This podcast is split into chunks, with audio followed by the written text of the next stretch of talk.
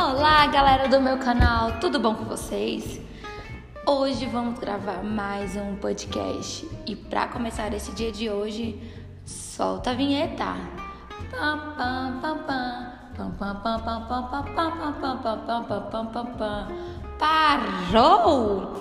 Hoje vou falar para vocês um pouquinho do meu trabalho. Vamos começar. Eu trabalho com produtos sensuais. Sim, produtos sensuais. Uai, Brenda, mas o que isso significa? Produtos sensuais é aqueles produtinhos que vocês usam para sair um pouquinho da rotina do casal. Entenderam? Entenderam, né? É isso aí mesmo. Produtos sensuais.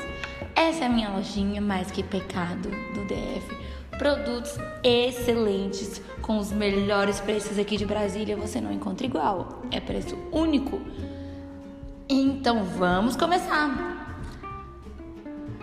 Galera, é o seguinte, o sex shop é muito importante para a vida de um casal, porque sair da rotina é extremamente importante.